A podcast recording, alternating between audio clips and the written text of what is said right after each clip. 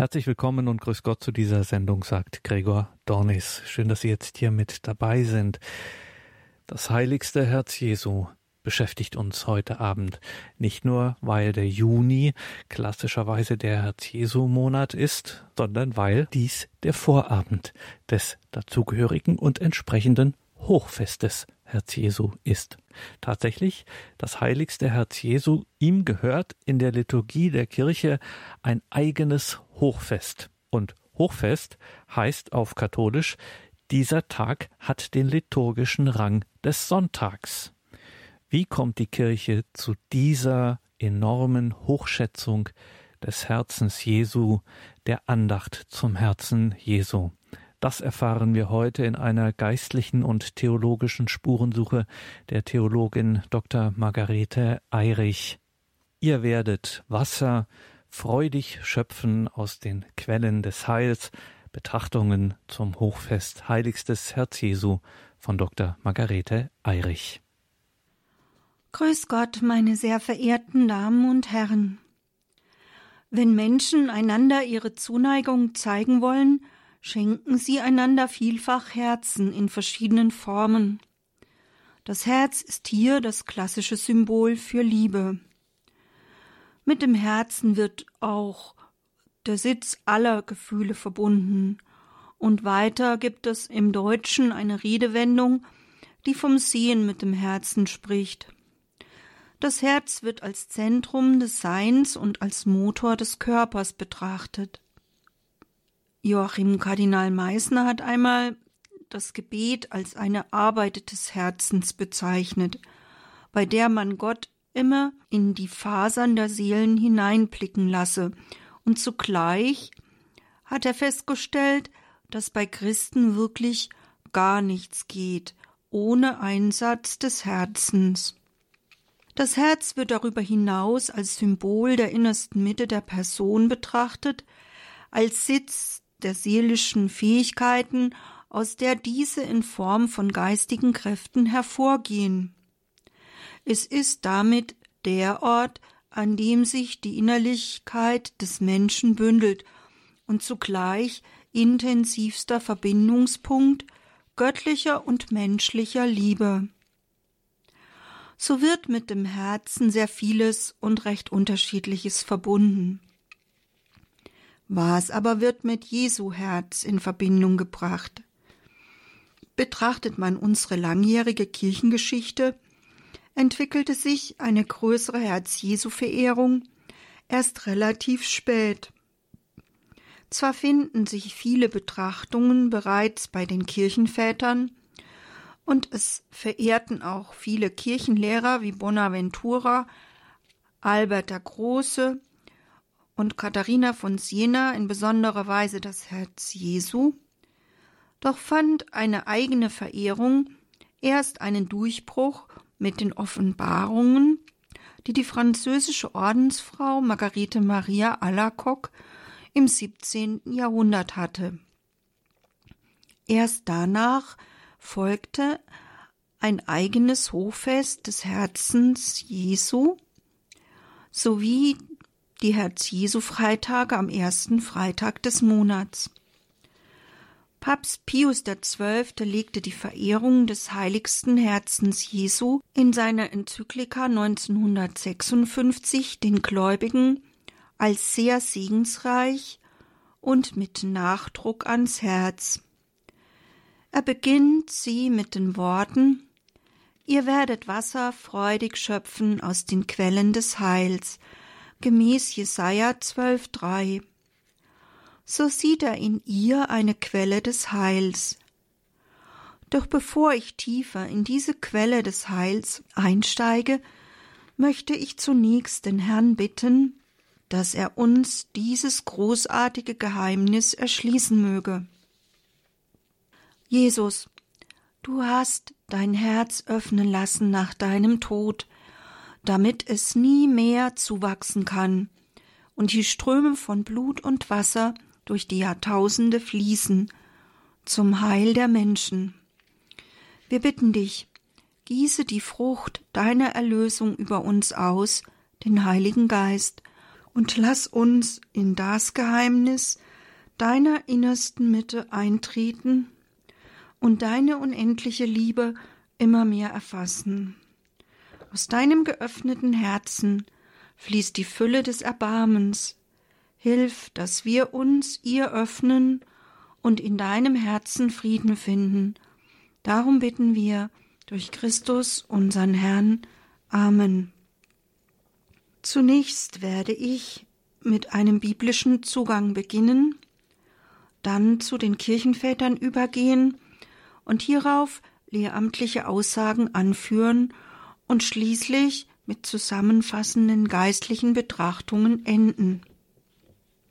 Wird im heutigen Denken das Herz vor allem als Sitz der Gefühle eingestuft, so ist das, was mit dem Herzen verbunden wird, in der Heiligen Schrift wesentlich komplexer angelegt. Im Alten Testament ist das Herz das zentrale Organ des Menschen und steht vor allem für das Zentrum des menschlichen geistigen Lebens und als Sitz seiner gesamten seelischen Kräfte. Das Herz ist Sitz seelisch-geistigen Erlebens, des Gefühls. Es zeigt Verlangen und Begehren. Ebenso sind handwerkliche und geistige Fähigkeiten eine Sache des Herzens so das LTHK 3. In dieser Weise ist das Herz in Exodus 28.3 und Sprichwörter 2.10 Sitz der gottgegebenen Weisheit. Als Ort des Urteilsvermögens und der Entscheidungen kann es sogar mit dem Gewissen gleichgesetzt werden. Weil im Herzen die tiefste Wurzel menschlichen Handelns liegt, können vom Herzen Aussagen gemacht werden, die für den ganzen Zustand des Menschen stehen. Das Herz wankt, es zerfließt, es ist in Aufregung versetzt. Lev, das hebräische Wort für Herz, zielt von seiner Wortbedeutung her zudem auf Erkenntnisfähigkeit oder Rationalität. So heißt es in Jeremia 12,3 Du, Jahweh, Herr, kennst mich und siehst mich und prüfst mein Herz vor dir.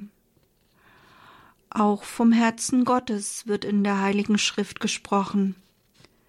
Gott erwählt sich nicht nur Menschen nach seinem Herzen, so in 1 Samuel 13, 14 oder Jeremia 3, 15, sondern es bekümmert ihn auch die Sünde des Menschen in seinem Herzen, so in Genesis 6,6. Und er vollzieht darum das Gericht nicht freudigen Herzens, so Klagelieder 3,33. Nach Hosea 11,8 ist das Herz Gottes Sitz jener Planung, nach der sich Gott dem Menschen zu dessen Heil offenbart und diese seine Absicht auch an ihr Ziel bringt.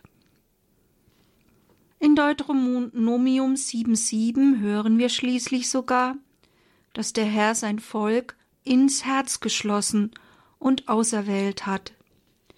Christi Herz wird als demütig und sanftmütig von Herzen beschrieben. So Matthäus 11, 29. In ihm vereint sich das Menschenherz mit dem Herzen Gottes. So Hebräer 8,8 bis 12. Bereits im Alten Testament finden sich eine Reihe von Weissagungen, die ein Bild des innersten Herzens des Messias entwerfen. So in Psalm 40, 9 folgende Deinem Willen zu tun, mein Gott, war mein Gefallen, und deine Weisung ist in meinem Innern. Gerechtigkeit habe ich in großer Versammlung verkündet. Meine Lippen verschließe ich nicht. Deine Gerechtigkeit habe ich nicht in meinem Herzen verborgen. Und im Psalm 22, 15 hören wir, Hingeschüttet bin ich wie Wasser, gelöst haben sich all meine Glieder, mein Herz ist geworden wie Wachs, in meinen Eingeweiden zerflossen Und im Psalm 16,9 Darum freut sich mein Herz und jubelt meine Ehre. Auch mein Fleisch wird wohnen in Sicherheit. Die Messias-Ankündigungen des Alten Testaments greift Jesus immer wieder auf. So bezieht er sich auch auf diese Stelle, als er beim Laubhüttenfest ausruft. Wer Durst hat, komme zu mir und es trinke, wer an mich glaubt. Wie die Schrift sagt, aus seinem Innern werden Ströme von lebendigem Wasser fließen. Damit meinte er den Geist, den alle empfangen sollten, die an ihn glauben, denn der Geist war noch nicht gegeben, weil Jesus noch nicht verherrlicht war. Jesus lädt hier dazu ein, bei demjenigen zu trinken, der das in der Schrift verheißene Wasser spendet, bei dem Messias, der jetzt vor ihnen steht. Denn so muss die Schrift verstanden werden. Aus dem Innern des Messias, aus seinem irdischen Leib werden Ströme lebendigen Wassers fließen. Christus offenbart sich als Spender des Geistes, und der Geist ist die Zusammenfassung aller messianischen Heilsgüter, die aus seinem Leib, aus seiner Verherrlichung, aus dem Kreuzestod entspringen. Aus der Seitenwunde Christi strömt uns im lebendigen Wasser das Heil zu. Bereits am Jakobsbrunnen hatte er dazu eingeladen, von der Quelle, die er selbst ist, zu trinken. Wenn er in Johannes 4,14 spricht, Wer aber von dem Wasser trinkt, das ich ihm geben werde, wird niemals mehr Durst haben. Vielmehr wird das Wasser, das ich ihm gebe, in ihm zu einer Quelle werden, deren Wasser ins ewige Leben fließt. Jesus zieht diesen Vergleich des Ausströmens von Wasser aus seinem Innern in Anlehnung an zahlreiche messianische Verheißungen von lebendigem Wasser, das der neue Mose aus dem Felsen seines Leibes spenden wird. Diese alttestamentlichen Messias-Ankündigungen lauten bei Jesaja 12,3 Ihr werdet Wasser freudig schöpfen aus den Quellen des Heils. Oder die bekannte Stelle bei Ezechiel, bei der Wasser aus dem Tempel ausströmt, bis es schließlich überströmt, sowie bei Zacharia 13,1. An jenem Tag wird für das Haus David und für die Einwohner Jerusalems eine Quelle entspringen gegen Sünde und Unreinheit. Sicherlich ist die Symbolik des Wassers in dem trockenen Land Israel von besonderer Aussagekraft. Diese Ströme von Wasser aus Jesu Innern sind in der Deutung des Johannes der Heilige Geist. Bei Paulus findet sich hierzu ein bildlicher Vergleich. Wie Mose auf Geheiß Jahwes durchschlagen an den Felsen in der Wüste Wasser hervorströmen ließ, so strömt aus dem Messias lebendiges Wasser hervor. In 1 Korinther 10,4 hören wir dazu. Und alle tranken den gleichen geistgeschenkten Trank, denn sie tranken aus dem geistgeschenkten Felsen, der mit ihnen zog und dieser Fels war Christus. Erfüllt wird diese Verheißung des Ausströmens von Wasser durch die Durchbohrung des Gekreuzigten. Wenn wir bei Johannes 1934 hören, einer der Soldaten stieß mit der Lanze in seine Seite, und sogleich floss Blut und Wasser heraus, so hören wir die Parallelstelle von Zacharia 12,10 mitschwingen. Sie werden auf den blicken, den sie durchbohrt haben. Der Blick auf die geöffnete Seite des Gekreuzigten ist der innere Kern des Karfreitagsgeschehens, aber auch des Hochfestes des heiligen Herzen Jesu. Zahlreiche Kirchenväter wie Justin der Märtyrer und Apollinaris von Hierapolis haben das aus Jesus Seite strömende Wasser auf den Heiligen Geist und die Taufe und das Blut auf die Eucharistie hingedeutet und diese beiden Sakramente auf die Kirche hin ausgelegt. Diese aus der Seite Jesu entstehende Kirche deuteten sie in Anlehnung an den Schöpfungsmythos in Genesis 2 als die neue Eva, die aus der Seite des neuen Adams hervorkam. Sie haben aus der Seite des am Kreuz Sterbenden die erlöste Kirche hervorgehen sehen.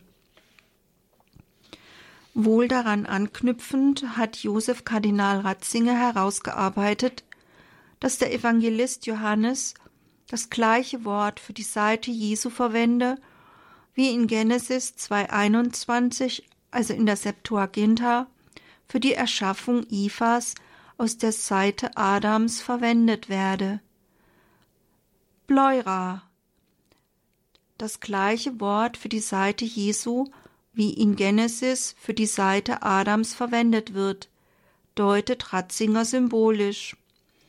Er leitet daraus ab, dass sich das Voneinander und Füreinander der Erschaffung von Mann und Frau im Zueinander von Christus und gläubiger Menschheit wiederhole.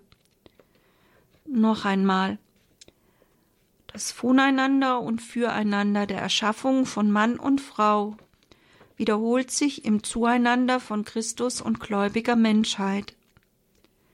Wie in dieser Schöpfungsmythologie aus der Seite Adams, die für ihn erschaffene Frau genommen wurde, so stamme die Kirche aus der geöffneten Seite des sterbenden Christus.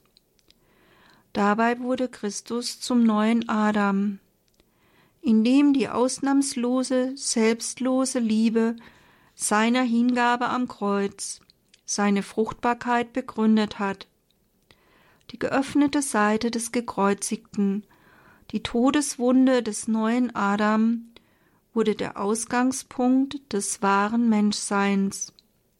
Aus der Hingabe Jesu am Kreuz entströmte die Erlösung. Aus der Seite des Gekreuzigten entstand der erlöste Mensch. Ja, ich wiederhole nochmal. Aus der Hingabe Jesu am Kreuz entströmte die Erlösung. Aus der Seite des Gekreuzigten entstand der erlöste Mensch. Neben dieser bildreichen Deutung des Herzens Jesu als Quelle der aus der Seite Jesu hervorgehenden Sakramente und des Entströmens der Kirche aus Jesu Seitenwunde, kurz des Herzens Jesu als Quelle der Liebe, findet sich eine weitere Ausdeutung. Die alexandrinische Auslegung, geprägt vor allem von Origenes, spricht vom Herzen Jesu als Sitz des Hegemonikon. Dieses in der antiken griechischen Philosophie zentrale Wort wurde in seiner Bedeutungsbreite mit Seelengrund, Seelenkraft, leitendes Prinzip, bis hin zu bestimmender Vernunft oder Lenkungs- und Kontrollorgan übersetzt. Meist wird dieser zentrale philosophische Begriff als Entscheidungsorgan des Menschen gedeutet. Doch reicht die Bedeutungsbreite in der stoischen Philosophie sogar bis hin zu Gott als dem Hegemonikon des gesamten Universums hier umfasst das Hegemonikon sogar die Allmacht Gottes. Man könnte eine eigene Vorlesung zur Bedeutung des Begriffs halten, doch das will ich hier nicht tun, sondern nur zur christlichen Kultur übergehen. Wohl in Anknüpfung an diesen Begriff aus der antiken Philosophie spricht der Kirchenvater Origenes vom Herzen Jesu als Sitz des Hegemonikon, aus, aus dem das lebendige Wasser der Gnosis, der Erkenntnis strömt.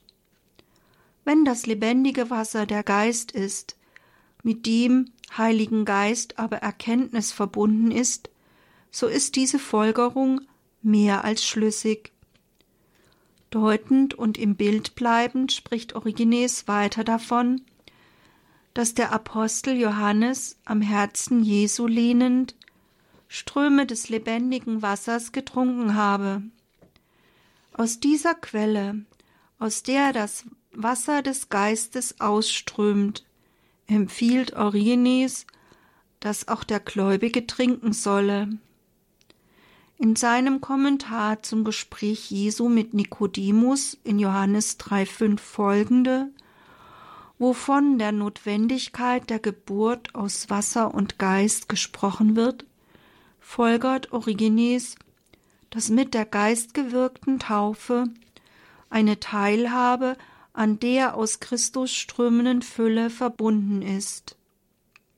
Wörtlich sagt er, in der Taufe aus Geist und Wasser wird die Teilhabe der Seele an dem aus dem Logos quellenden Geistwasser grundgelegt.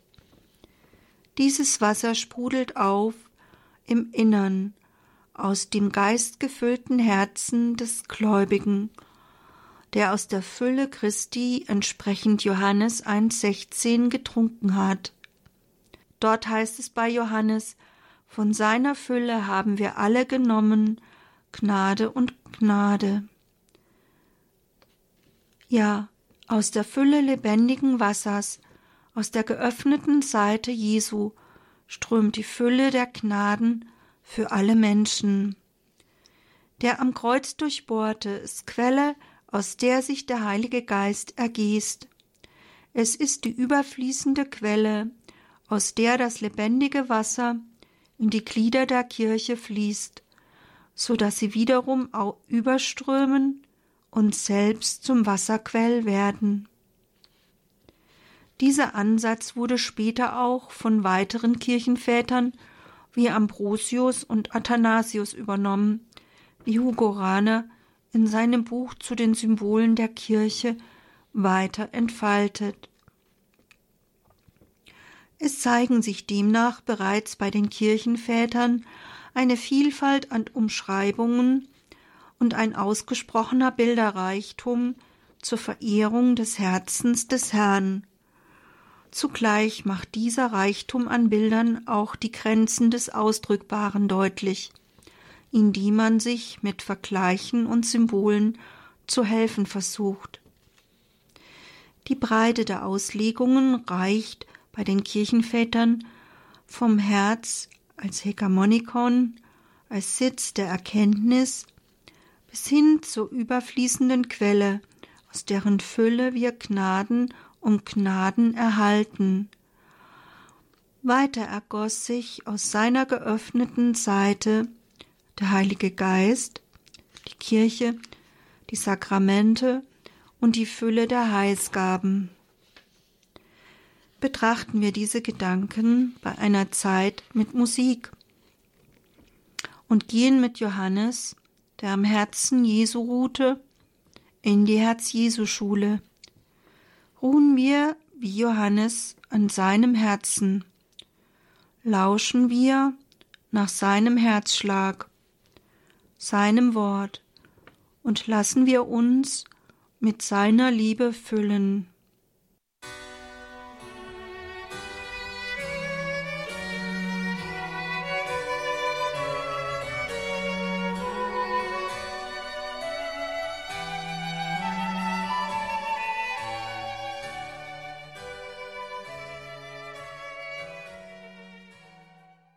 Beeinflusst von der französischen Ordensfrau der heiligen Margarete Maria Alacoque, die Offenbarungen zum Herzen Jesu hatte, sowie auf Bitten der französischen Bischöfe, hat Papst Pius IX. am 18. Mai 1856 das Hochfest des heiligsten Herzens Jesu für die ganze Kirche verbindlich eingeführt. Es wird seither jedes Jahr am Freitag der dritten Woche nach Pfingsten als Hochfest gefeiert. Sein Nachfolger Papst Leo XIII. hat am 1. Juni 1899 eine Weihe der Menschheit an das heiligste Herz Jesu vollzogen. In seiner vorab veröffentlichten Enzyklika Annum Sacrum schreibt er dazu Da nun im heiligen Herzen ja das Symbol und Ebenbild der unendlichen Liebe Jesu Christi gegeben ist, welche uns auch zur Gegenliebe antreibt, so ist es angemessen, sich seinem erhabenen Herzen zu weihen. Es heißt dies aber nichts anderes, als sich Jesus Christus ergeben und unterwerfen, denn alle Beweise der Verehrung, des Gehorsams und der Liebe, welche man dem göttlichen Herzen erzeigt, werden wahrhaft und eigentlich Christus selbst dargebracht. Soweit die Enzyklika. Zum hundertsten Jubiläum der Einführung des heiligen Herzens Jesu Festes 1956 hat schließlich Papst Pius XII. Eine umfangreiche Enzyklika Haurientis Aquas diesem Thema gewidmet. Er beginnt darin mit den Worten des Propheten Jesaja in Kapitel 12,3. In Freude werdet ihr Wasser schöpfen aus den Quellen des Erlösers. Daran anknüpfend preist der Papst die unschätzbaren Gnadengaben, die sich aus der Verehrung des heiligsten Herzens Jesu ergießen. Es ist ihm weiter ein Anliegen, durch die Theologiegeschichte zu gehen, die Höhen und Tiefen der Herz-Jesu-Verehrung aufzuzeigen und sie neu zu begründen und zu beleben. So habe Papst Pius XI. die Andacht zum heiligsten Herzen Jesu empfohlen, weil diese den Verstand leicht zur tiefen Erkenntnis Christi führe und die Herzen zu immer glühenderer Liebe und immer engerer Nachfolge des Heilands ansporne.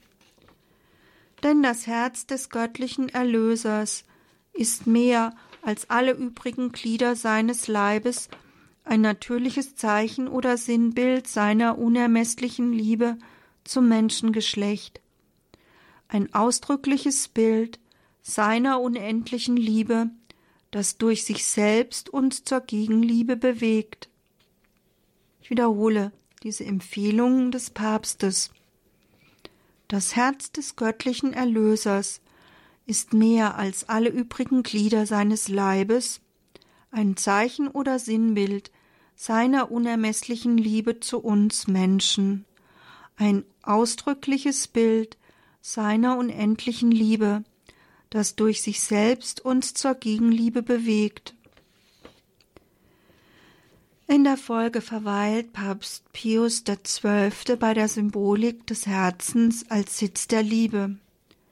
Er führt zahlreiche Stellen aus dem Alten Testament an, um daran die große Liebe Gottes zu seinem Volk aufzuzeigen. So hören wir in Hosea 11, als Israel jung war, gewann ich es lieb. Ich war wie ein Nährvater.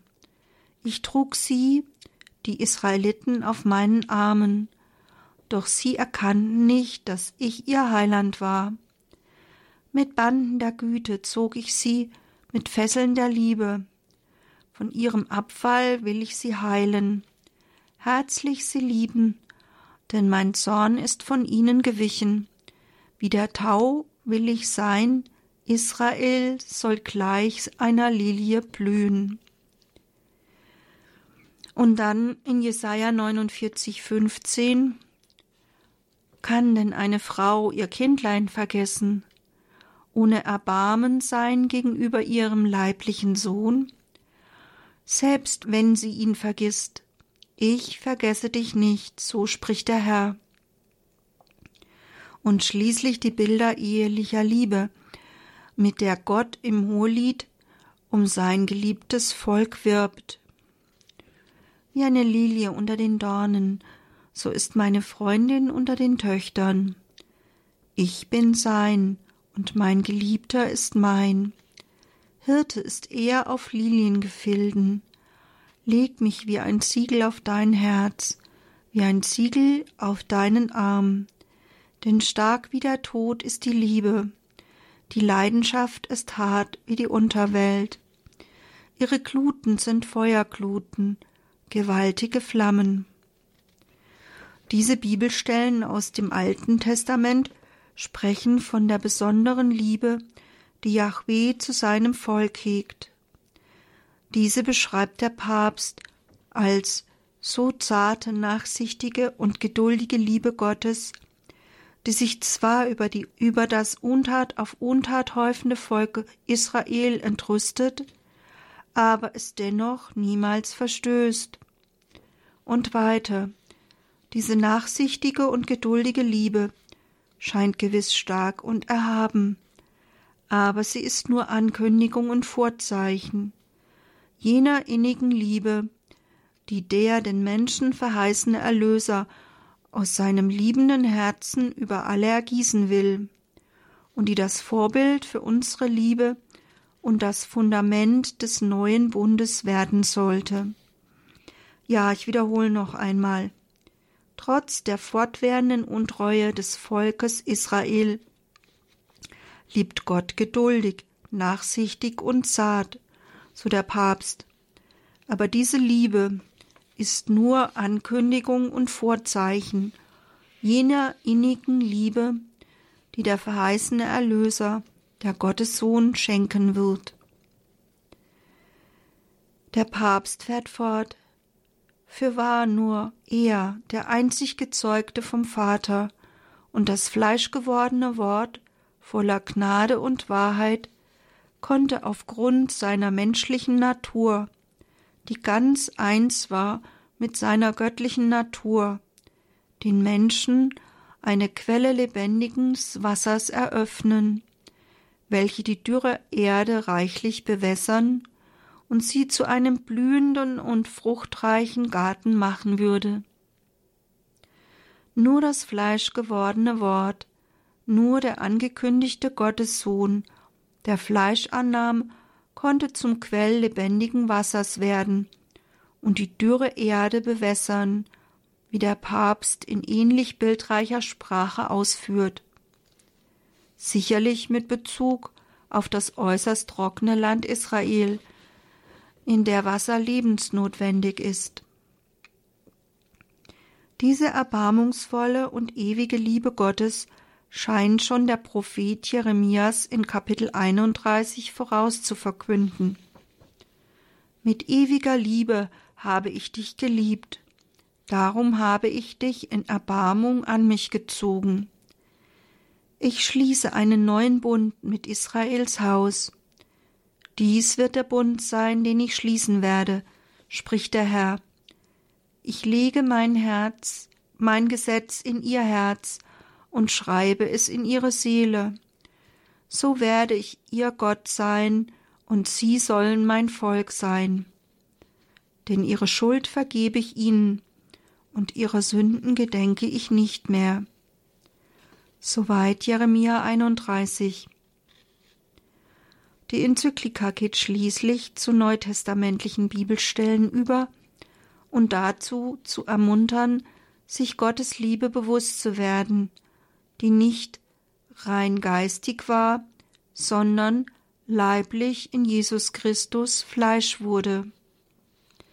Mit Epheser 3,17 sollen wir die Breite und Länge, die Höhe und Tiefe und die Erkenntnis der jeden Begriff übersteigenden Liebe Christi zu erfassen suchen, das Geheimnis der unendlichen Liebe des fleischgewordenen Wortes.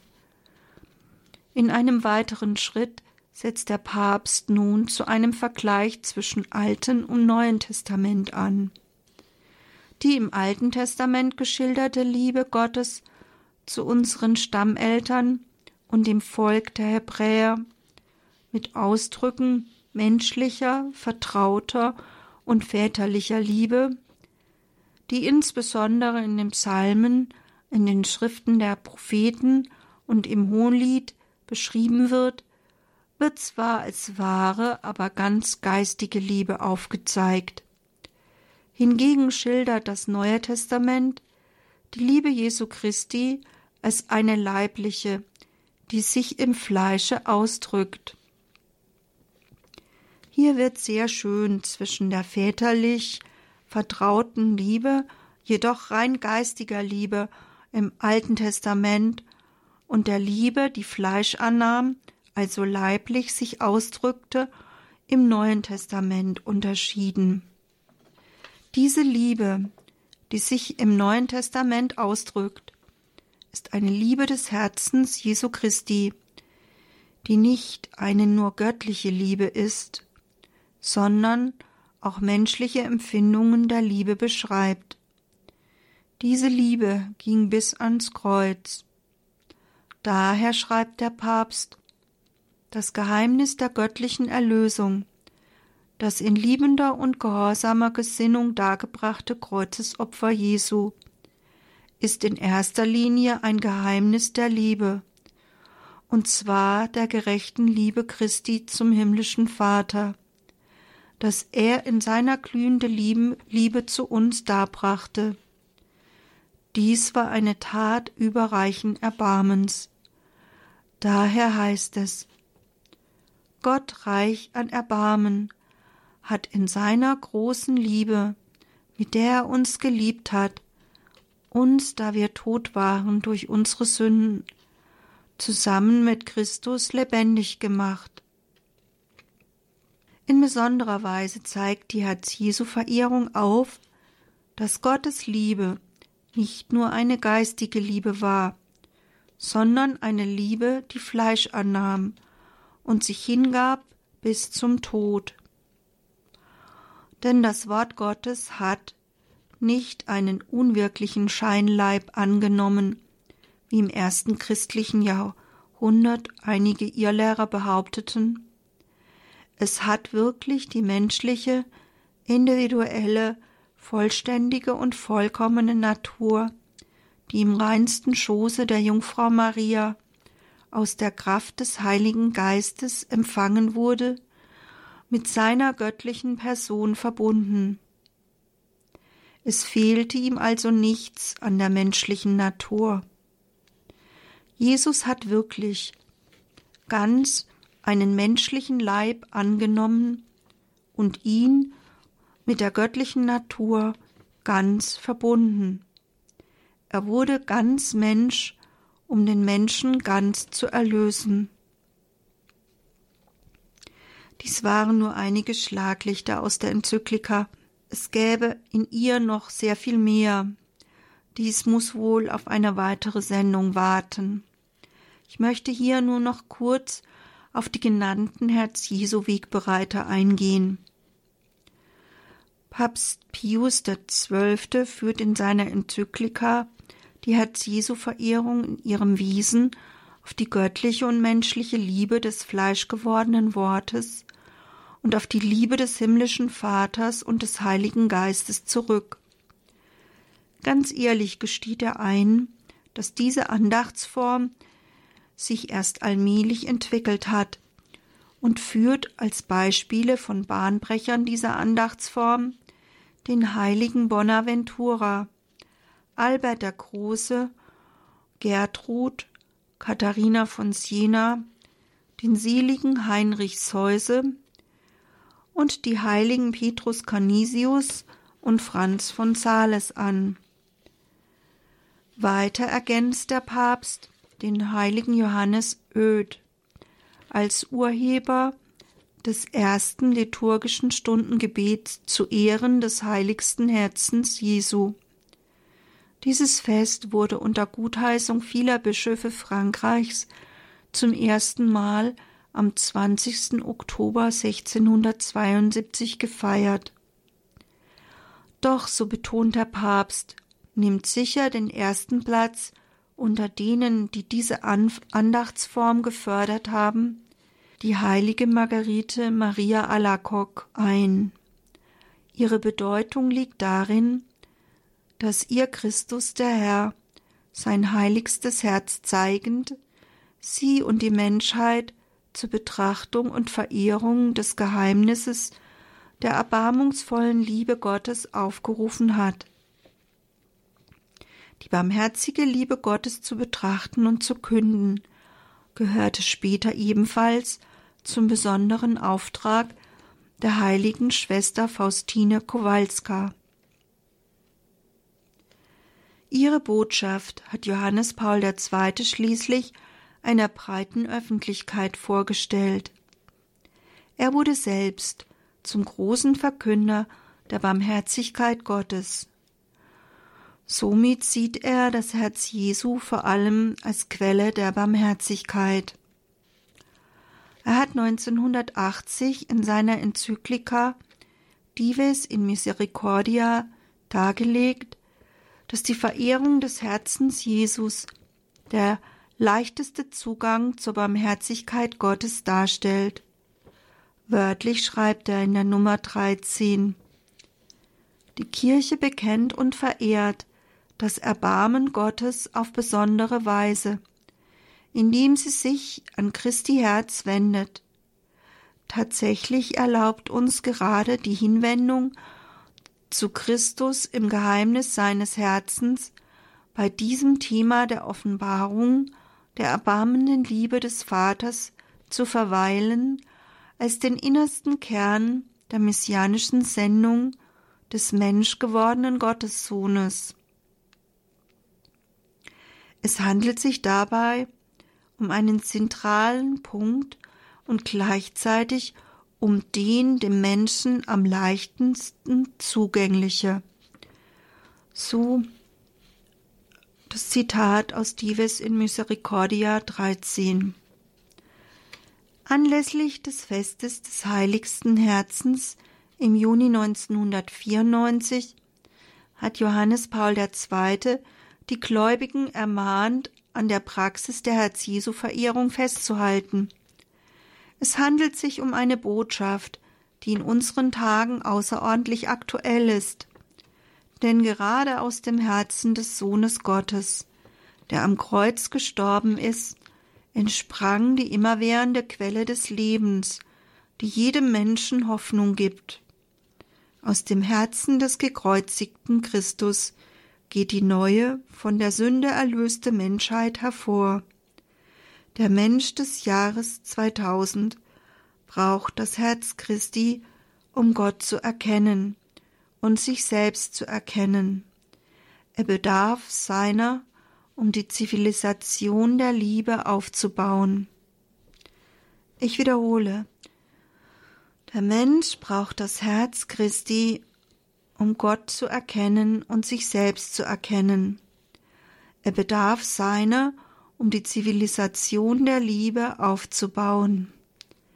Soweit Johannes Paul II. Nun möchte ich noch einige zusammenfassende geistliche Betrachtungen anfügen.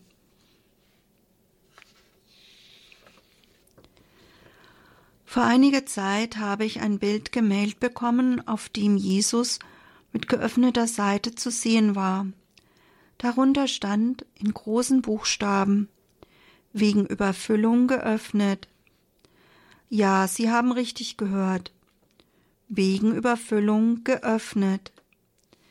Dieses Bild verweist auf die unendliche, sich verströmende Liebe, die so groß ist, dass sie sich nicht fassen lässt. Jesus Seite wurde geöffnet, nachdem er bereits verstorben war. Die Seitenwunde konnte sich daher nicht mehr schließen, sie konnte nicht mehr zuwachsen.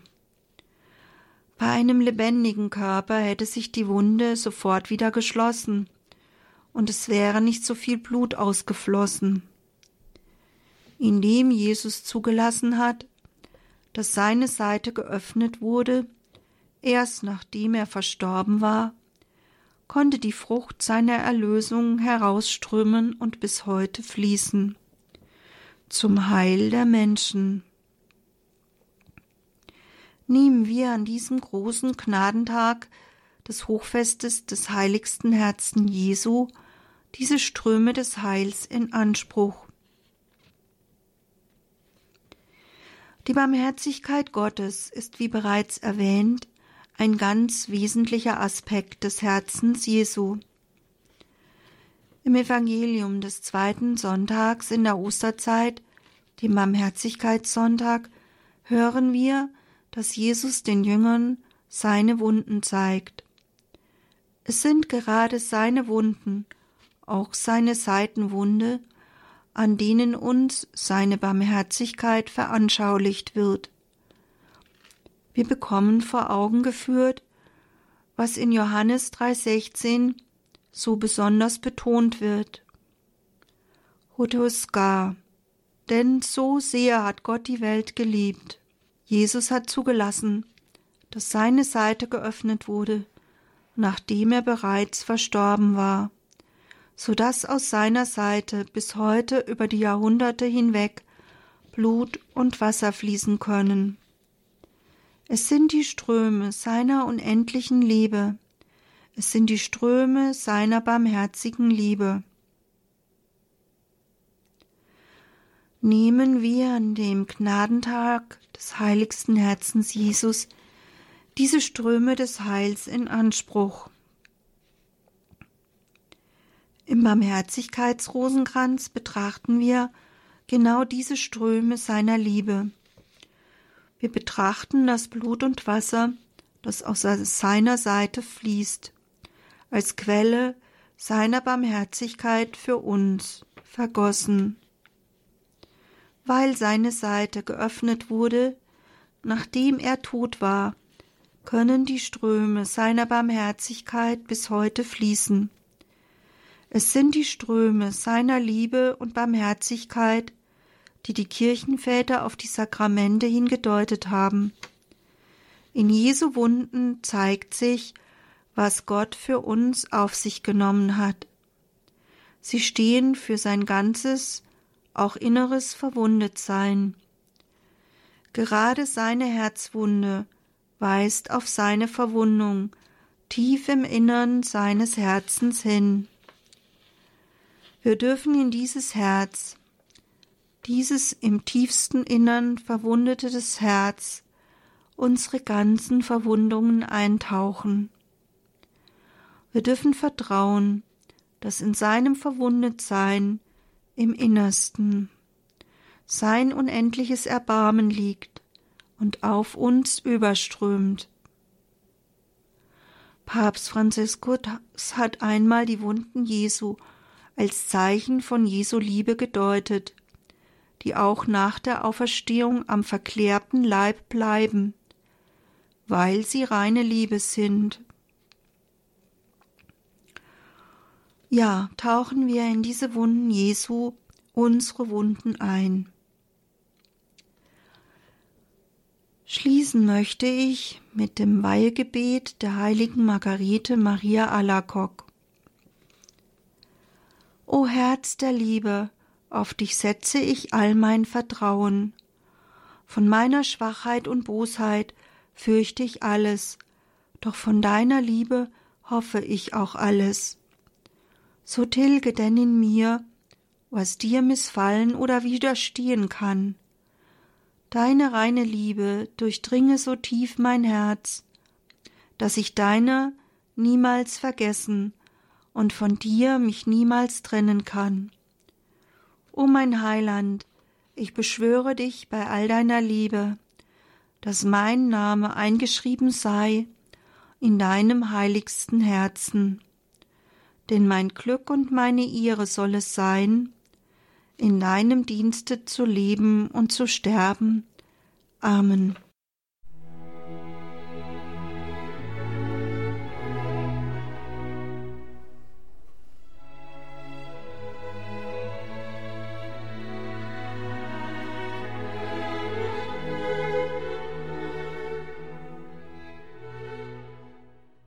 In der heutigen Credo-Sendung hörten Sie Dr. Margarete Eirich mit Betrachtungen zum Hochfest Herz Jesu.